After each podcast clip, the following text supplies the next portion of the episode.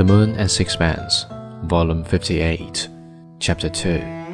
When I was ushered into the drawing room, I found that Mrs. Strickland had a visitor, and when I discovered who he was, I guessed that I had been asked to come at just that time, not without intention. The caller was Mr. Van Busche Taylor, an American, and Mrs. Strickland gave me particular with a charming smile of apology to him. You know, we English are so dreadful ignorant. You must forgive me if it's necessary to explain. Then she turned to me.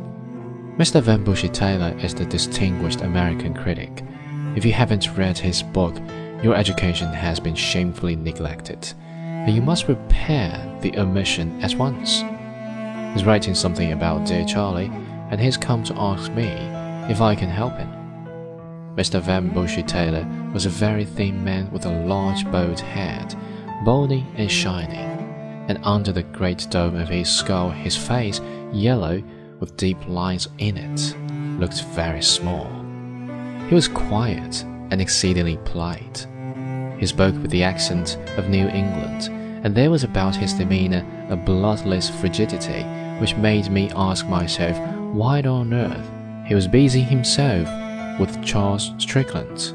I had been slightly tickled at the gentleness which Mrs. Strickland put into her mention of her husband's name, and while the pair conversed, I uh, took stock of the room in which we sat. Mrs. Strickland had moved with the times, gone with the Morris papers, and gone the severe cretonnes. gone with the Arundel prints that had adorned the walls of her drawing room in Ashley Gardens. The room blazed with fantastic color, and I wondered if she knew that those various hues, which fashion had imposed upon her, were due to the dreams of a poor painter in a South Sea island. She gave me the answer herself.